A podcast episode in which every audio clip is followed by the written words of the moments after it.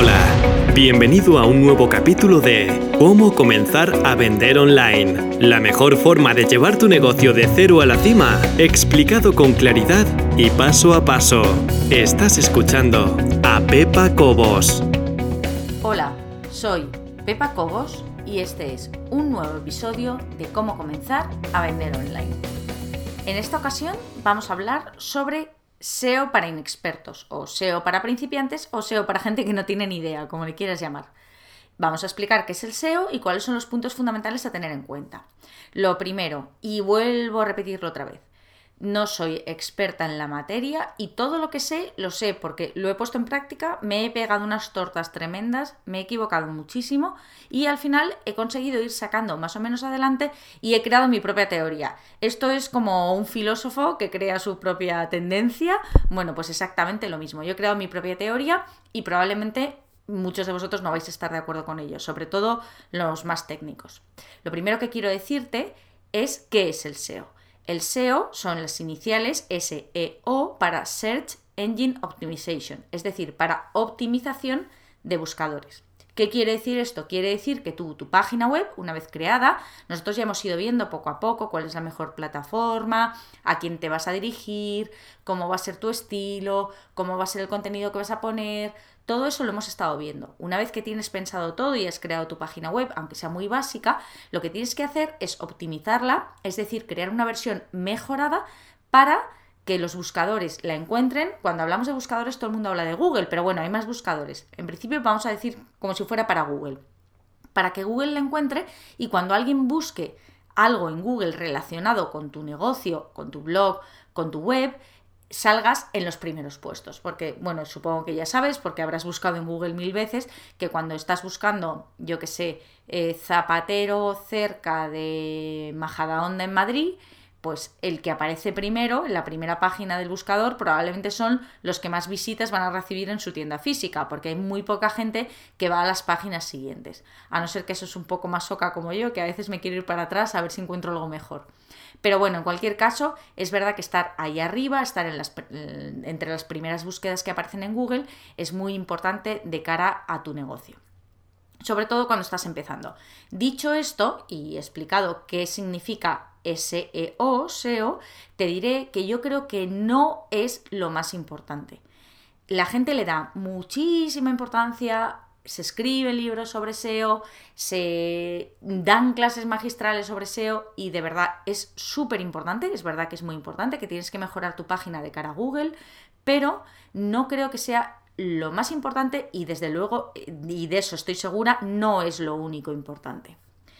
Vamos a ver ahora sí cuáles son los puntos a tener en cuenta para mejorar el SEO. Ya hemos dicho que lo que queremos es optimizar nuestra página para que Google la encuentre. ¿Quién es Google? ¿Quién es ese ente eh, etéreo que nadie sabe dónde está y qué es lo que quiere de nosotros? Bueno, por supuesto, como te he dicho al principio, cuando hablo de Google hablo también de cualquier buscador. Pero el buscador es un robot. ¿Qué quiere decir esto? Que como no es una persona, hay cosas que no puede tener en cuenta. Por ejemplo, imagínate que tú escribes un post en tu página, escribes un artículo y pones siete fotos. Bueno, pues estas siete fotos, las imágenes, Google, nuestro buscador, no las ve. ¿Por qué? Porque no es una persona, es robot. Lo único que ve es texto, lo único que lee es texto, mejor dicho. ¿Qué quiere decir esto? Que hay que optimizar esas imágenes para que Google pueda leerlas, entre comillas. Y ahora vamos a ver exactamente a qué me refiero. Entonces, como es un robot y Mm, tiene su propio criterio, vamos a ver qué cosas podemos hacer para que el robot tenga más fácil acceder y leer nuestra web. Todo el mundo dice que sabe qué criterios tiene en cuenta este robot, pero en realidad nadie tiene ni idea. Bueno, sí, probablemente los que han creado el algoritmo de Google, los que han programado el robot para que busque nuestras web, pero la mayoría de los mortales que estamos aquí abajo no tenemos ni idea exactamente qué busca Google. Además, cambia bastante de criterio. Es decir, hoy premia mucho que tengas un título atractivo y resulta que mañana el título da igual y pasa a ser más importante otra cosa. Como te he dicho también, yo voy a hablar desde mi propia experiencia y con esto quiero decir que por supuesto habrá distintas opiniones a la mía y probablemente a lo mejor incluso más acertadas, pero lo que yo te voy a contar es lo que a mí me ha funcionado. Habrás oído hablar mucho de las palabras clave, de las keywords. Antiguamente, una web se llenaba de palabras clave, es decir, palabras que tú no veías, pero el robot sí, y tú le decías al robot, yo en mi web voy a hablar de, imagínate, compraventa de coches usados, coches en Madrid, coches azules, coches Audi, coches Volkswagen. Bueno, pues llenabas de palabras clave la web, de manera que Google veía esas palabras clave y decía, ah, esta web trata de esto, esto, esto y esto. Lo primero, si eres como yo, que a mí me pasó al principio, te puedo asegurar que es un error bastante normal, cuando hablan de palabras clave no se refieren a una sola palabra, sino a lo mejor a una frase. Tú puedes decir que la palabra clave de tu web es, en mi caso, cómo comenzar a vender online. Imagínate, esa podría ser mi palabra clave, que como ves no es una palabra, es una, una frase. Bueno, esa palabra clave efectivamente es importante, pero así como dicen que Google antes los tenía muy en cuenta, ahora han pasado no a un segundo plano, siguen siendo importantes, pero no es lo más importante. Aún así, está bien definir palabras clave, tanto para las páginas estáticas de tu web como para cada post. ¿Cómo se definen las palabras clave? Bueno, pues si trabajas con WordPress, que es lo que hemos venido eh, sugiriendo o pidiendo durante todo este tiempo, porque WordPress tiene muchos avances y tiene muchas ayudas a tu servicio, puedes instalar un plugin que es universalmente conocido, que todo el mundo habla de él, que se llama Yoast SEO. Yoast escrito Y-O-A-S-T. Yoast SEO. De todas maneras, todos estos puntos, enlaces de plugin y todas las cosas de las que vamos a hablar en este episodio, puedes descargarlas a través de pepacobos.es barra 13, el número 13 pepacobos.es barra 13 y accedes a la descarga de todos estos puntos y todos los enlaces de los que hayamos hablado durante el episodio. Bien, dentro de Yoast SEO lo que va a hacer es que una vez instalado el plugin, debajo de cada post te van a aparecer unas cajitas en las que tú vas a poder poner las palabras clave que consideres o la palabra clave que consideres importante para ese post en concreto o para esa página en concreto. Una vez que has definido una palabra clave, tienes que tener en cuenta que no puedes mentir, cosa que parece bastante obvia. Es decir, si yo digo que la palabra clave del post de hoy, por ejemplo, es Mm, SEO para principiantes, luego no puedo hablar en el post de coches de segunda mano, porque yo le he dicho que mi palabra clave es SEO para principiantes. Y Google, que no es tonto, el robot, que no es tonto, va a buscar en el texto y va a ver si tu palabra clave se repite más veces, es decir, si hablas sobre lo que has dicho que vas a hablar. Entonces, palabra clave, sí, pero si luego la vas a utilizar, mentiras, no utilizamos la palabra clave, decimos que es nuestra palabra clave y luego lo metemos en el contenido. Dentro de eso, ¿qué tiene que haber? Un título, que es el título principal del post o de la página, y en el título idealmente tendría que aparecer la palabra clave. Es decir, si vamos a hablar de SEO para principiantes, lo ideal sería que este post se titulara SEO para principiantes. Aunque no es obligatorio, tú puedes titularlo como quieras, pero obviamente Google va a ver que lo más importante, estructuralmente hablando, del post es el título, es lo más grande. Entonces, si en el título aparece tu palabra clave, premio. Eh, muñeco para el ganador. Ya tenemos aquí el peluche, fenomenal. Google te ha dado X puntos, ¿no? En su tabla de puntos que no tenemos ni idea cuáles.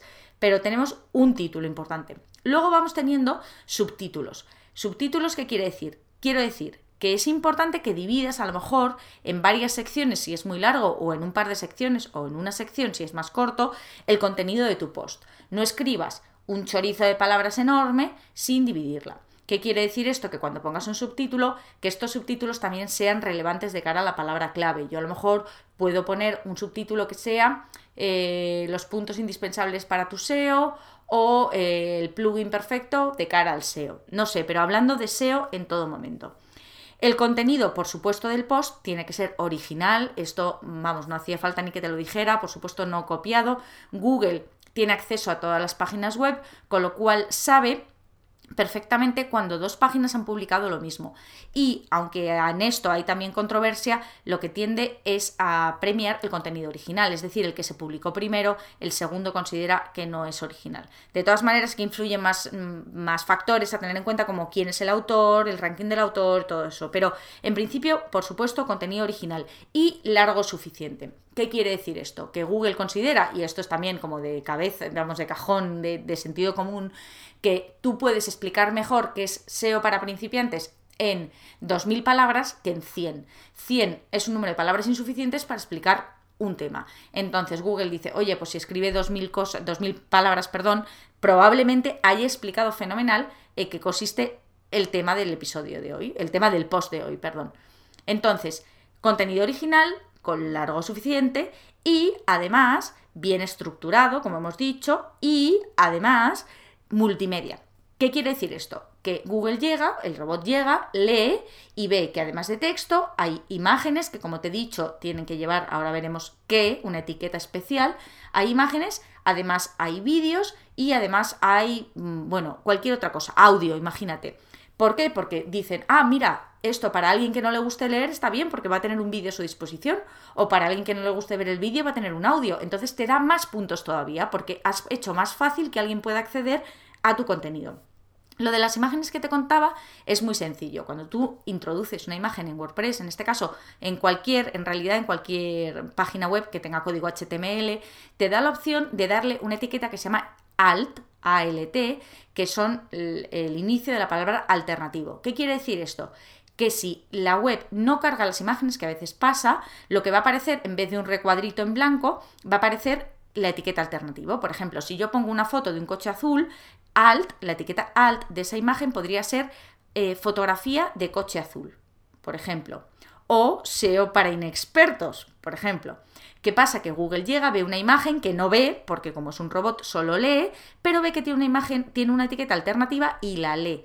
Y entonces te da puntos porque tú le has puesto más fácil la tarea de ver, entre comillas, esas imágenes. Y no solamente a Google, porque cuando alguien tiene algún problema de visión, es muy importante que le lea la página, el ordenador lee esa página. Cuando lee la página, se encuentra una etiqueta alternativa, puede decirle a esa persona, lo que ves aquí, o bueno, lo que ves, lo que te estoy contando aquí es una imagen, pero para que sepas lo que tiene esta imagen, esta imagen es de un coche azul aparcado en la puerta de un supermercado o de eh, un ordenador en el que muestra ejemplos de SEO para inexpertos. Y ahí ya le digo lo que tiene la imagen, pero es que además he introducido mi palabra clave. Además de las palabras clave, además de las etiquetas alt en las imágenes, además de que sea en multimedia, que esté bien estructurado, que tenga contenido original, que sea largo suficiente, además de todo eso, es también importante los enlaces desde fuera a nuestro blog. ¿Qué quiere decir esto?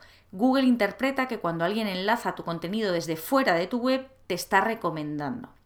¿Qué quiere decir? Pues igual que cuando tú vas a una tienda, te gusta lo que ves, a un restaurante, te gusta lo que comes y le dices a tu amigo, oye, vete a tal restaurante porque da una comida buenísima. Bueno, pues en este caso pasa lo mismo. Google te premia, te da puntos porque alguien de fuera que se supone no está relacionado contigo, con lo cual no gana nada, pues te está recomendando y entonces eso hace que también te dé puntos. ¿Cómo consigues enlaces desde fuera?